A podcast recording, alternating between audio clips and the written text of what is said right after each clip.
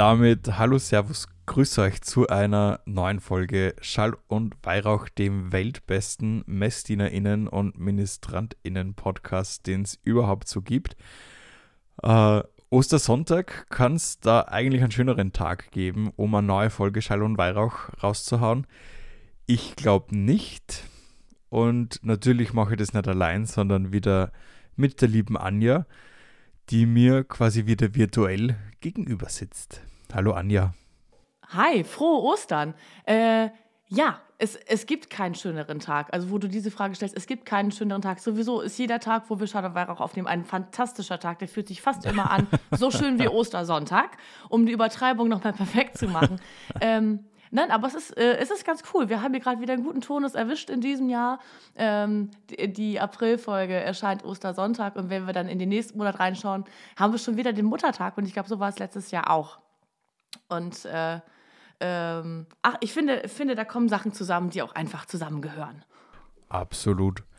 Äh, jetzt kommt die Folge am Ostersonntag raus. Das heißt, wir wollen uns irgendwie dem Osterthema dieses Mal wieder mal widmen. Ich meine, okay, wir haben das die letzten Male auch schon gemacht, aber wir wollen quasi wieder mal eine alte Tradition aufleben lassen und mhm. Traditionen aus anderen Ländern betrachten. Äh, zu Ostern stelle ich mir auch wenn wir jetzt gleich dabei bleiben, was wir so vorhaben in dieser Folge, die Frage, woher kommt eigentlich der Ministrantendienst, weil das irgendwie für mich in dieser Woche so präsent ist wie in kaum einer anderen Woche, weil einfach so Schlag auf Schlag ist. Und so viel zu tun, ja. ja. Es ist so viel zu tun. Und wir wollen einen Blick auf den synodalen Weg werfen, der ja jetzt nicht mehr synodaler Weg ist oder irgendwie doch, aber auf alle Fälle neue Wege bestreitet. Uh, aber dazu mehr am Ende der Folge dann. Ganz genau. Und Benny, die Frage, die sich natürlich jetzt ganz natürlich stellt, ist, wie feierst du eigentlich Ostern dieses Jahr? Ja, dieses ja maximal ungewöhnlich. Ich bin weder bei der Familie meiner Frau noch bin ich bei der Familie zu Hause in Österreich.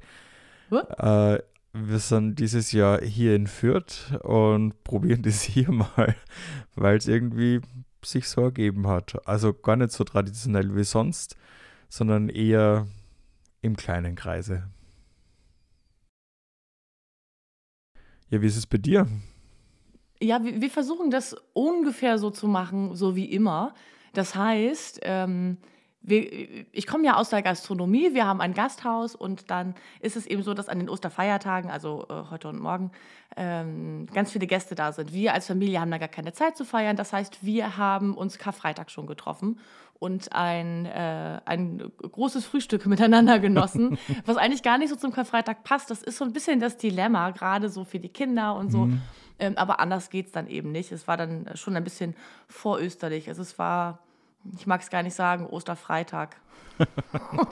ja, irgendwie gehört es ja dazu und wir werden dann auch gleich einen Blick, glaube ich, auf die Bermuda-Inseln werfen, wo es ja ganz anders ist. Als, ja, als ja, ja, sind. absolut. Also, also es ist, äh, die Konstante ist, es ist immer alles anders. ja.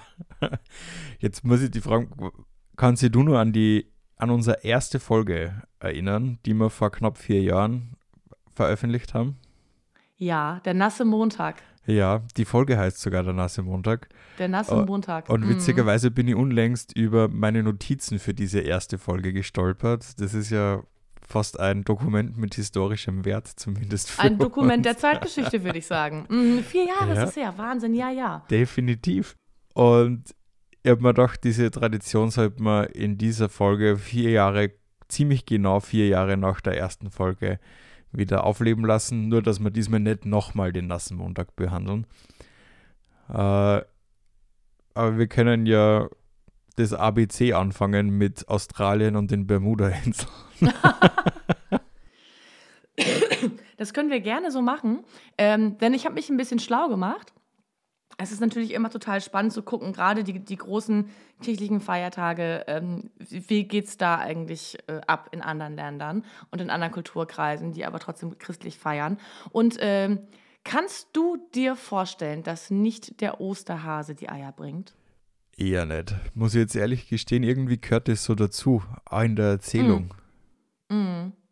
Es ist nämlich so, in Australien, wo du gerade das Fass aufgemacht hast, ähm, da kam ganz lange Zeit der Osterhase und äh, hat dann die Ostereier versteckt und so. Aber mittlerweile ähm, ist das nicht mehr unbedingt der Hase, sondern äh, der Osterbilby. Der, Ost, der Osterbaby ist quasi die, die australische Variante, tatsächlich ein, ein reales Tier, und zwar nämlich der Kaninchen-Nasenbeutler. Und ähm, der hat so ein paar Merkmale, die sind wirklich äh, ähnlich niedlich wie bei einem Hasen, bei so einem Feldhasen oder so. Ja. Also der hat halt so, so graues Fell und das schimmert und hat Knopfaugen und hat auch sogar Schnurhaare. Der Mhm. hat so einen Hoppelsprung drauf und ähm, insofern ist er ziemlich ostertauglich, ehrlich gesagt. Und äh, dieser Kaninchen-Nasenbeutler, der, das ist ein einheimisches Tier in Australien, wurde aber dann damals verdrängt. Die Europäer kamen und haben halt ihre Feldhase mitgebracht und die Kaninchen. Oh nein. Und wir wissen ja, wie stark die sich vermehren. Und das kriegt der Bilby nicht so ganz so erfolgreich hin. Das heißt, der wurde verdrängt. Und weil man Sorge hat, dass der noch weiter verdrängt wird, hat man sich jetzt irgendwie gedacht, hm, wir probieren mal, ähm, dass dieser Oster, also dass dieser Bilby unser Osterbilby wird, diesen Hasen einfach ablöst aus der Tradition und dass der die Eier bringt. Und die Mit haben's der geschafft. Kon- Mit der, ja, genau, mit der Konsequenz, es gibt ist ja jetzt äh, quasi Schokoladenbabys im, im Supermarktregal. total witzig, total genial. Das ist, kann man ganz kurz über den Fakt reden, dass die deutsche Bezeichnung dieses Tieres unheimlich technisch ist und im Englischen heißt er einfach Bilby. Mhm. Ja, also nochmal zu, zur Erinnerung, das ist ein Kaninchen-Nasenbeutler. Also man, man kann sich jetzt, also also der sieht auch wirklich so aus, als würde man sich das so, also hier ein Teil von diesem Tier, hier ein Teil von diesem Tier, diese großen Löffel, also eigentlich wie so eine große Maus Hier ist richtig und dann geil. eigentlich wie ein, äh, nee, eigentlich wie ein mausgroßes, ich habe gerade so ein Bild vor mir, wie ein mausgroßes Känguru, weil der Schwanz auch so lang ist und so buschig, mit einer langen Spitze, Mhm. äh, wie so bei einem, bei einem Maulwurf vielleicht oder irgendwie so. Und die Ohren wirklich so groß wie Löffel von den Proportionen her. Also, äh, also witzig. Und diese Knopfaugen Geil. dazu, fantastisch. Tolles Tier.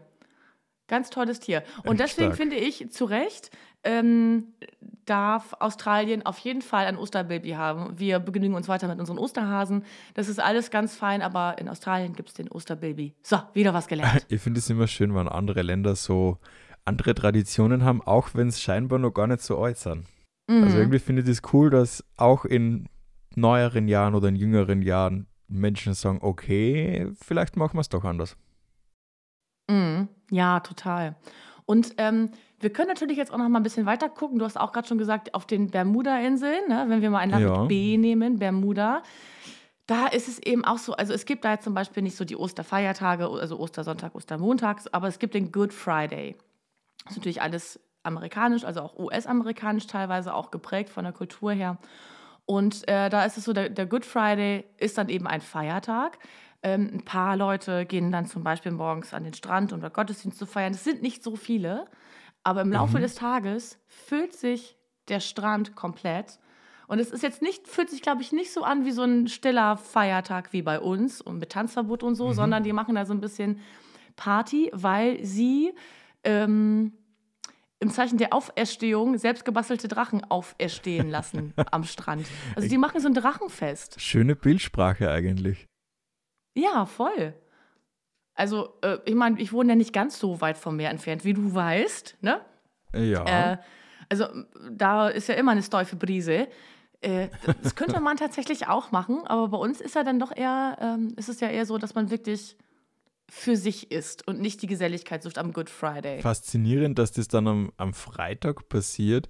Ich meine, ist schon klar, dass gerade diese Länder, die, sage ich jetzt einmal, eher mittel- und südamerikanische Prägung haben oder nennen wir es so, eine nicht zwingend mitteleuropäische Prägung haben, ähm, dass die mit dem Tod und dem mit Begräbnissen ja ganz anders umgehen als wir. Also man denkt an Mexiko mit dem Mhm. Dios de los Muertes, äh, wo die ja für ihre Toten tanzen und sich freuen, dass die irgendwie jetzt das Diesseits überstanden haben und Ja. endlich im Himmel sind. Also der, der Tod wird sehr lebendig gefeiert, sozusagen, ne? Ich kann mir gut vorstellen, dass das eben auf den Bermuda-Inseln ähnlich ist. Äh, aber weißt du, wie diese Tradition ursprünglich entstanden ist? Weil, ich meine, so der Klassiker ist jetzt so ein Drachen, den man steigen lässt, so ein Kite auch nicht. Ja, es ist so, also ähm, diese, wie nennt man das, Bermudianisch. Äh, die, diese bermudianische äh, Tradition soll darauf zurückgehen, dass ein einheimischer Priester äh, Schülerinnen in der Sonntagsschule die Auferstehung besonders bildlich erklären wollte. Ebenso, was eben bei dir im Kopf auch gerade passiert ist. Ja, und okay. äh, dann, hab, ne, dann haben, hat er es eben so gemacht, die haben ein Abbild Jesu auf einem selbst gebastelten kreuzförmigen Drachen gezeichnet und haben dann in den Himmel auffahren lassen. Und ähm, naja, wenn man sich das so vorstellt, also je nachdem, ob es eine bermudianische Brise ist oder eine norddeutsche, ist das äh, Aufsteigen mehr oder weniger sanft und leise. Und äh, man kann das, weil es eben auch so bildsprachlich ist, durchaus auch irgendwie spirituell empfinden. Ich finde es schön. Könnte man bei uns durchaus auch einführen, aber nicht überall leider möglich. Nee, aber ich kann mir das vorstellen als Familiengottesdienst oder sowas. Oder als, Ja. also was mit, mit, mit Kindern oder mit Jugendlichen. Einfach mal ein bisschen eine besondere Aktion daraus machen vielleicht. Ähm, weil es ja wirklich sehr, sehr bildlich ist. Und hey, warum nicht? Also wir gehen auch den Kreuzweg, da haben wir auch Abbildungen. Und ähm, diese ganze Bildsprachlichkeit lässt sich dann so vielleicht nochmal äh, anders praktizieren. Vor allem, wenn man sowieso auch zum Beispiel mit der Familie zusammen ist an den Osterfeiertagen. Echt cool. Einfach mal einen Drachen basteln. So, Ja. nachdem man Ja, fünf? Osterkränze gegessen hat und 30.000 Kart gekochte Eier. Von der Schokolade gar nicht zu sprechen. Also, why not? Ich find's cool. Ich finde es auch cool. Man kann ja Ich immer find's von sehr cool. anderen lernen und was Neues ja, ausprobieren. total. Total. Also so läuft es auf jeden Fall in Australien und in den Bermuda-Inseln. Das würde ja bedeuten, wenn wir nächstes Jahr äh, auch noch eine Folge machen, äh, zu Ostern vielleicht wieder, dann wären wir ja bei, Mhm. bei, bei äh, C und bei D, können wir schon mal so ein bisschen überlegen und gucken. Oder beim nächsten Mal, wenn wir uns andere Länder angucken. Wir versuchen mal, vielleicht schaffen wir ja noch das ganze Alphabet. Apropos Bildsprache, jetzt muss ich da kurz einhaken. Wir haben ja auch bei uns irgendwie geflügelte Wörter im wahrsten Sinne des Wortes. Ähm, weil ja, ich meine, wir behaupten gern, dass am Donnerstag in manchen Regionen schon am Palmsonntag die Glocken nach Rom fliegen. Dieser berühmte Spruch, äh, wo wir auch schon drüber gesprochen haben im Laufe des Podcasts in den letzten Jahren. Aber in den letzten vier Jahren, muss ich sagen, haben wir über eins, wenn ich mich richtig erinnere, noch nie so wirklich unterhalten. Wir haben uns noch nie die Frage gestellt, woher kommt der Ministrantendienst eigentlich? Ja, also wir haben, wir haben nicht, äh, uns nicht so wirklich viel Zeit genommen dafür, auf jeden Fall für diese Frage. Es kam immer mal wieder vor, also wo kommt dieser Begriff eigentlich her? Aber wie hat sich das in der Form entwickelt? Nein, das haben wir uns so noch nicht angeschaut. Aber ich kann mir vorstellen, Benny, du hast ein bisschen recherchiert, um dein eh schon großes vorhandenes Wissen noch ein bisschen zu vervollständigen. Ja, und ich habe auch recherchiert, um euer Wissen zu vervollständigen. Ich finde es ja immer ganz spannend zu wissen, woher was kommt, um irgendwie Rückschlüsse zu ziehen, um zu sehen, was schon mal war und wie sich die Situation entwickelt hat. Wir haben uns ja auch schon darüber unterhalten, dass nicht alle Pfarreien irgendwie MessdienerInnen, also Messdienerinnen tatsächlich, Mädels am Altar im Dienst haben, was ja gerade bei euch in der Gemeinde geändert hat im, im letzten Jahr. Äh, Und genau solche Dinge sollte man einfach schauen, woher das kommt und warum sie das geändert hat. Und ich möchte jetzt einmal einen kleinen historischen Rückblick machen, einen kurzen Abriss, ein bisschen Klugschiss. Ich habe es eh schon lange nicht mehr gemacht. Das stimmt. Also, wenn ihr, wenn ihr euch noch nicht zurückgelehnt habt, jetzt ist der Zeitpunkt. Ich lehne mich kurz zurück, Benny. Schieß los, ich freue mich. Mag, es ist einfach eine kleine Leidenschaft von mir. äh, gleich zu Beginn müsste man eigentlich einmal den, den Wortsprung, Wortursprung nochmal klären. Äh, das Wort Ministrant oder Ministrare, das lateinische Wort für dienen, taucht das erste Mal auf 1955, erst also noch gar nicht so lange her, in einem Dokument zur Neuordnung der Heiligen Woche. Also auch das passt ja jetzt gerade ganz gut. Die Heilige Woche ist ja quasi gerade vorbei, die Karwoche, die mit Ostern abschließt. Aber 1955 kann einfach nicht der erste Ministrant gelebt haben. Nee. So, so müssen wir jetzt einmal das, das funktioniert so nicht. Man Nein. geht eigentlich davon aus, dass dieser Dienst als Assistenz des Priesters wahrscheinlich schon in der Frühzeit der Kirche stattgefunden hat, also wie sie die ersten christlichen Gemeinden zusammengefunden haben. Und wir wissen, schon im dritten Jahrhundert hat es eine ganz klare Aufgabenteilung gegeben. Das geht aus verschiedensten Dokumenten, also Briefen hervor. Es gibt der Priester, Diakone, Subdiakone, Akolyten, Exorzisten, Lektoren. Äh, ungefähr um die Zeit kann man davon ausgehen, dass eine sogenannte Klerikalisierung stattgefunden hat. Das heißt, man hat für die höheren Ämter diejenigen genommen, die schon in niederen Ämtern tätig Mhm. waren. Das heißt, die Ämter werden durchlaufen. Mhm. Jetzt haben wir aber das Problem, dass immer mehr junge Männer Priester waren sind und dass man die tägliche Messe eingeführt hat. Und so kommt es quasi zu Privatmessen, dass jeder für sich die Messe feiert. Und bei diesen Privatmessen wurden Altardiener einfach unersetzlich für die Handreichungen. Das ist sogar so weit gegangen, dass diese Ministranten quasi das Antwortspiel übernommen haben in der alten Messe. Das heißt, der Priester hat was gemurmelt, die Ministranten haben was drauf gemurmelt, der Priester hat wieder was gemurmelt, die Ministranten haben wieder was drauf gemurmelt. Es war alles auf Latein. Quasi die Messbesucher haben eh nichts mitgekriegt oder ganz wenig mitgekriegt. Und die Ministranten waren diejenigen, die die Antworten geben mussten, weil sonst die Messe unerlaubt war. Sie war nicht ungültig, aber unerlaubt, so hat es das Konzil von Trient festgeschrieben. Aha. Ganz komplizierter, bisschen unnötiger Sachverhalt an der Stelle. Äh, ja, finde ich auch. Ja. Und zu dieser Zeit war der sogenannte Klerikerministrant, quasi der, der sowieso Priester werden wollte oder sich auf dem Weg zum Priester befand, das Idealbild. Ja, und jetzt geht es eigentlich dann schon Schlag auf Schlag im 20. Jahrhundert. 1917 schreibt die Kirche ihr Gesetzwerk fest. Die, das Kirchenrecht im CEC wird festgesetzt. C CIC, weißt du, was heißt CIC? Codex Juris Canonici. Das kirchliche Ach Recht ja, okay. übersetzt salopp. CIC, okay. Und da steht gar nicht mehr drin, dass Ministranten Kleriker sein müssten. Er schreibt nur vor, dass Ministranten keine Frau sein dürfen. So. Ja, lass mal das an der Stelle so stehen. Ja. Es ist Ja, über 100 Jahre her. ich halte meinen Mund. Ich halte meinen Mund.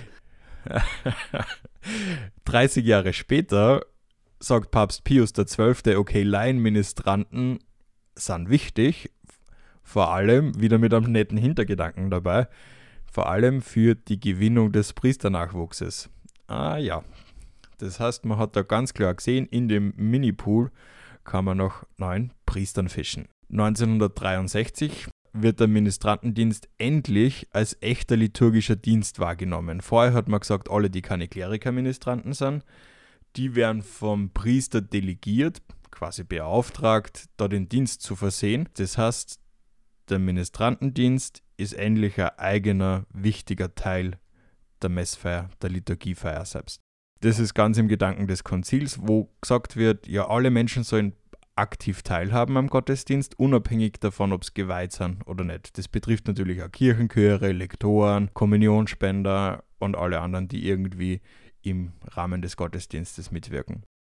Da geht es jetzt dann so weit, dass man alle niederen Weihestufen, also das, was ich ganz am Anfang schon gesagt habe, Subdiakone, Akolyten, Exorzisten und Lektoren, endlich einmal weglässt und sagt, es gibt drei Weihstufen, Bischof, Priester und Diakon, von oben nach unten. Die frühen Weihstufen sind überwunden und was bedeutet das jetzt für uns?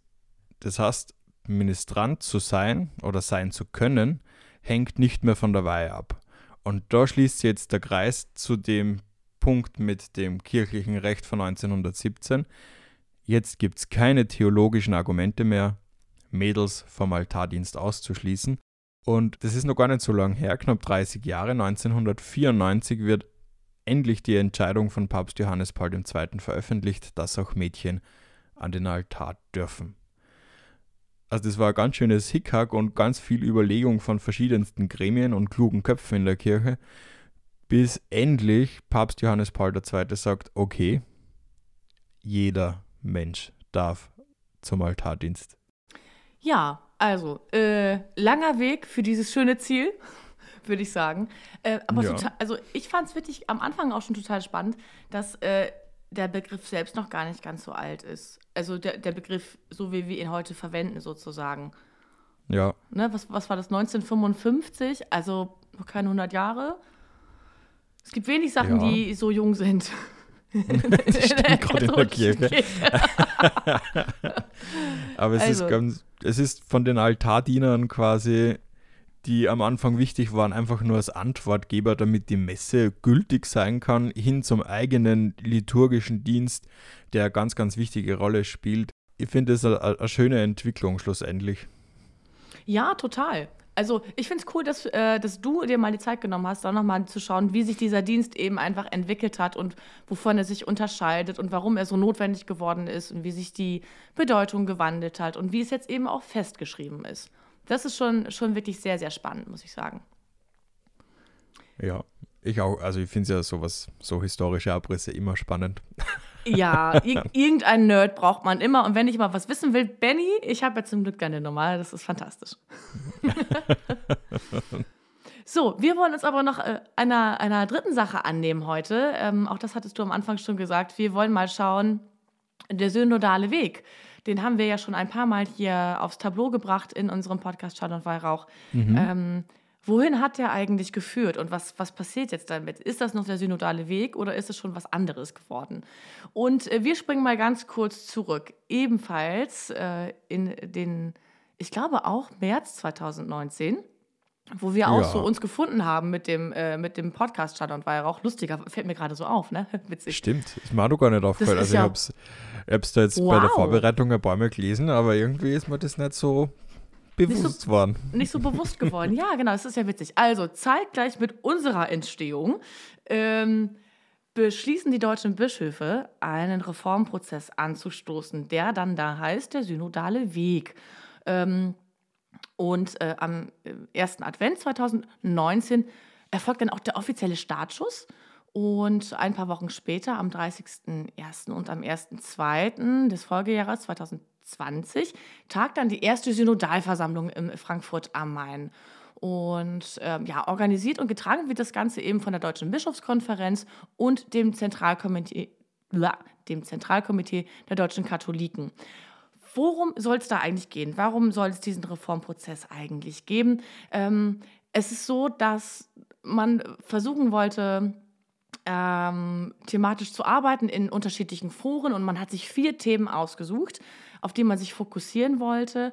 Und das erste Forum hieß dann Macht- und Gewaltenteilung in der Kirche, gemeinsame Teilnahme und Teilhabe am Sendungsauftrag. Das zweite Forum hatte den Titel Leben in gelingenden Beziehungen, Liebe leben in Sexualität und Partnerschaft. Das dritte Thema Priesterliche Existenz heute. Und das vierte Thema Frauen in Diensten und Ämtern der Kirche. Also die vier großen Baustellen unserer Kirche. Und ähm, da hat man eben, ja, ähm, dis diskutiert, Texte geschrieben, entworfen, diskutiert, verworfen und schlussendlich auch darüber abgestimmt in mehreren Versammlungen. Und ähm, lieber Benny, vielleicht kannst du uns noch mal erzählen, was jetzt so ein bisschen da rausgekommen ist schlussendlich und ob der synodale Weg noch der synodale Weg ist oder ob daraus äh, ein anderes Forum geworden ist glaube, der synodale Weg geht hoffentlich nicht zu Ende, sondern die Synodalität wird hoffentlich bestärkt werden, aber dazu gleich später. Äh, grundsätzlich ist das höchste Gremium dieses synodalen Wegs die sogenannte Synodalversammlung. Die hat insgesamt fünfmal getagt, zweimal jährlich und eine Abschlusstagung hat es jetzt 2023 gegeben äh, vom 9. bis 11. März, also ist noch gar nicht so lang her. Mhm. Es wurde viel diskutiert, es wurde viel gestritten um die Kirche, so wie sich die Mitglieder dieser Synodalversammlung Kirche vorstellen. Und das Schöne an der katholischen Kirche ist ja, oder das Spannende vor allem, ist, dass hier die Lager so weit gestreut sind, wie es nur irgendwie möglich geht. Äh, katholisch heißt ja allumfassend. Und das muss man, glaube ich, da auch aushalten können. Aber trotzdem bin ich ganz froh, dass hier auch durchaus progressive Gedanken irgendwie Platz gefunden haben. Mhm. Das Schöne war, dass Leihinnen, also nicht geweihte Mitglieder der Kirche, auf Augenhöhe mit den Bischöfen diskutiert haben oder diskutieren und streiten konnten. Äh, und das haben sie einen, auch gemacht, ne? Also es ist ja nicht ja, so, dass, dass, nur der Platz geschaffen wurde, der Raum dafür geschaffen wurde, das ist ja schon mal gut, sondern das wurde auch tatsächlich gemacht. Es gab da neudeutsch gesprochen richtig Beef und es gab da richtig ja. Auseinandersetzungen. Ähm, und das hat für mich gezeigt, als, als nur so ganz am Rand Beobachterin, boah, krass, wie lebendig ist die Kirche eigentlich. Ob, also im Dissens vor allem, ne? Also ähm, da, wo man sich nicht einig ist. Und das fand ich großartig, dass man einen Ort hatte, wo man da auch streiten konnte endlich mal. Ja, also ist ein deutscher Sonderweg, muss man sagen, und eine deutsche Besonderheit, dass das so möglich ist. Also ich sage jetzt bewusst ist, weil es ja weitergehen soll. Mhm. Aber kurz zu, was kam raus? Es gab für jedes Synodalforum einen Grundtext und es gab verschiedene Handlungstexte. Das sind zig Seiten, die die Menschen, die am synodalen Weg mitgewirkt haben, durchgearbeitet haben über Jahre. Wer der ein oder anderen Person auf Instagram gefolgt ist, hat das auch sehr gut mitbekommen. Wir haben ja immer gesagt, folgt äh, synodaler minus, nicht minus, unterstrich Weg. Äh, wir verlinken euch die ganzen Sachen gern nochmal in den Show Notes, damit ihr nochmal nachschauen könnt. Also die ganzen Infos sind ja nach wie vor online. Uh, und schlussendlich sind aber nicht alle Texte angenommen worden. Klar, also da wird gestritten und nicht alles kommt zu einem Konsens schlussendlich. Aber schlussendlich sind es einige Texte, die dann doch angenommen wurden auf der letzten Synodalversammlung sind zehn Texte endgültig besprochen worden, von denen acht auch angenommen wurden. Äh, der Präambeltext, also dieser Text, worum es eigentlich im synodalen Weg geht oder was der synodale Weg bewirken soll. Der Grundtext priesterliche Existenz heute ist angenommen worden und verschiedene Handlungstexte.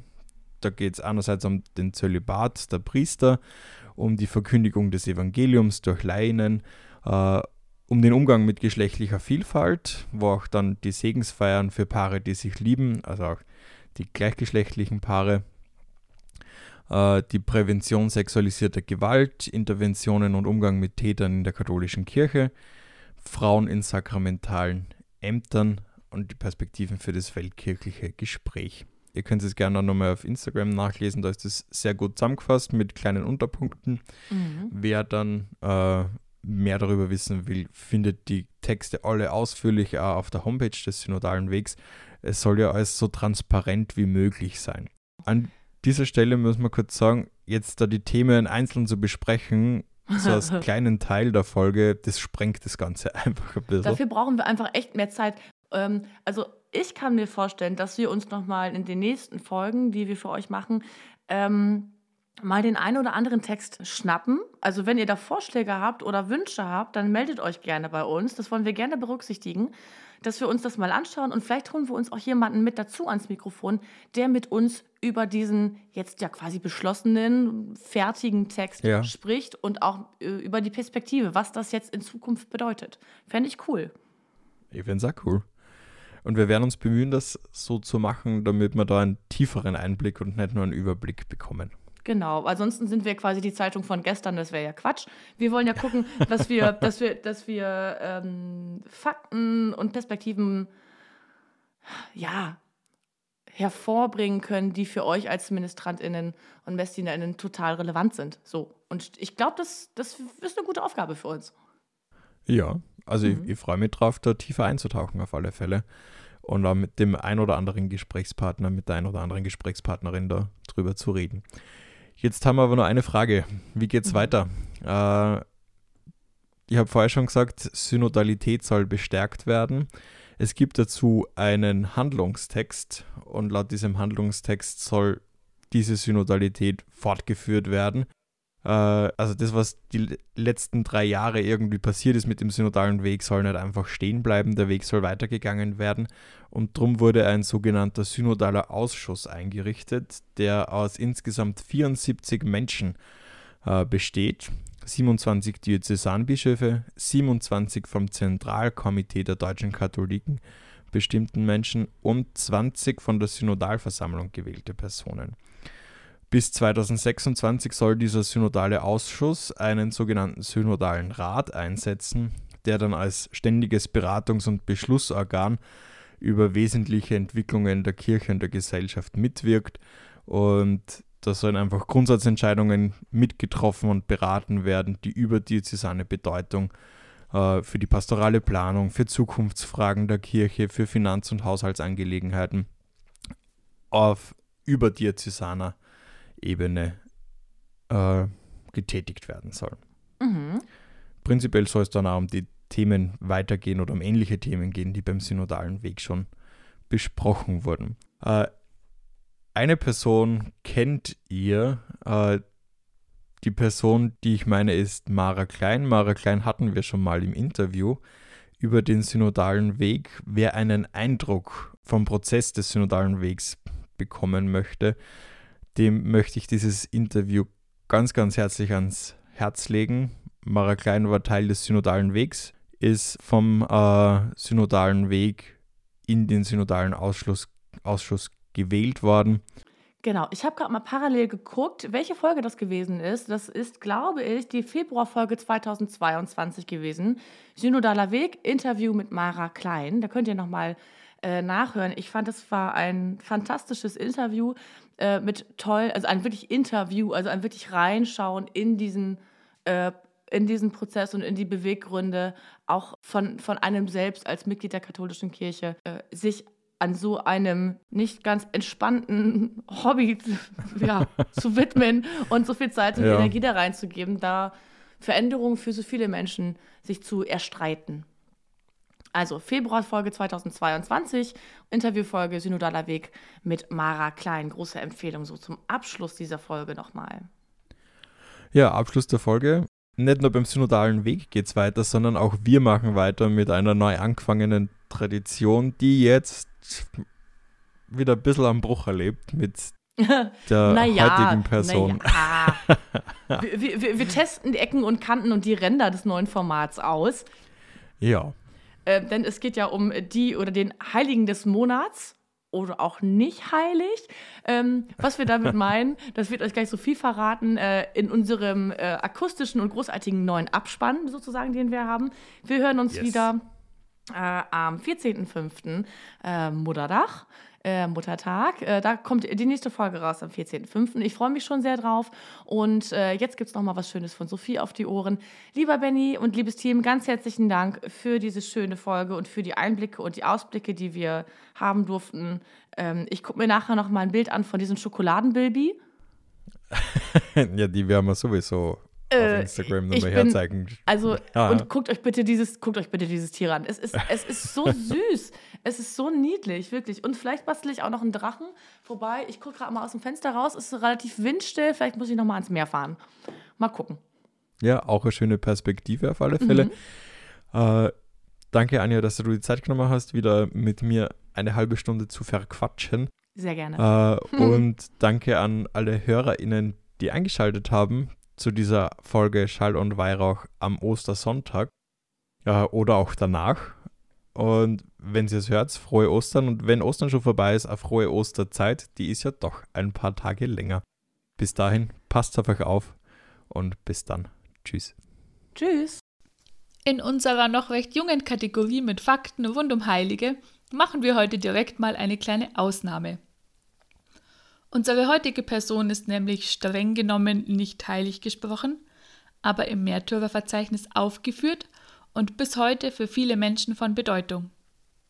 Denn heute, am 9. April, ist der Gedenktag von Dietrich Bonhoeffer. Er war ein evangelischer Theologe, der sich im Widerstand gegen den Nationalsozialismus engagierte. Er positionierte sich klar gegen ihre Politik, bildete heimlich angehende Pfarrer aus und veröffentlichte trotz auferlegtem Rede- und Schreibverbot weiter seine Gedanken gegen den Nationalsozialismus. Dabei war es ihm zum Beispiel sehr wichtig, den Glauben an Jesus Christus nicht nur in Gedanken, sondern auch im eigenen Tun und Handeln zu leben. Auch die Ökumene sah er als wichtiges Werkzeug für den Frieden. 1943 wurde die durch Bonhoeffer festgenommen und saß nun zwei Jahre lang in verschiedenen Gefängnissen und Konzentrationslagern ein.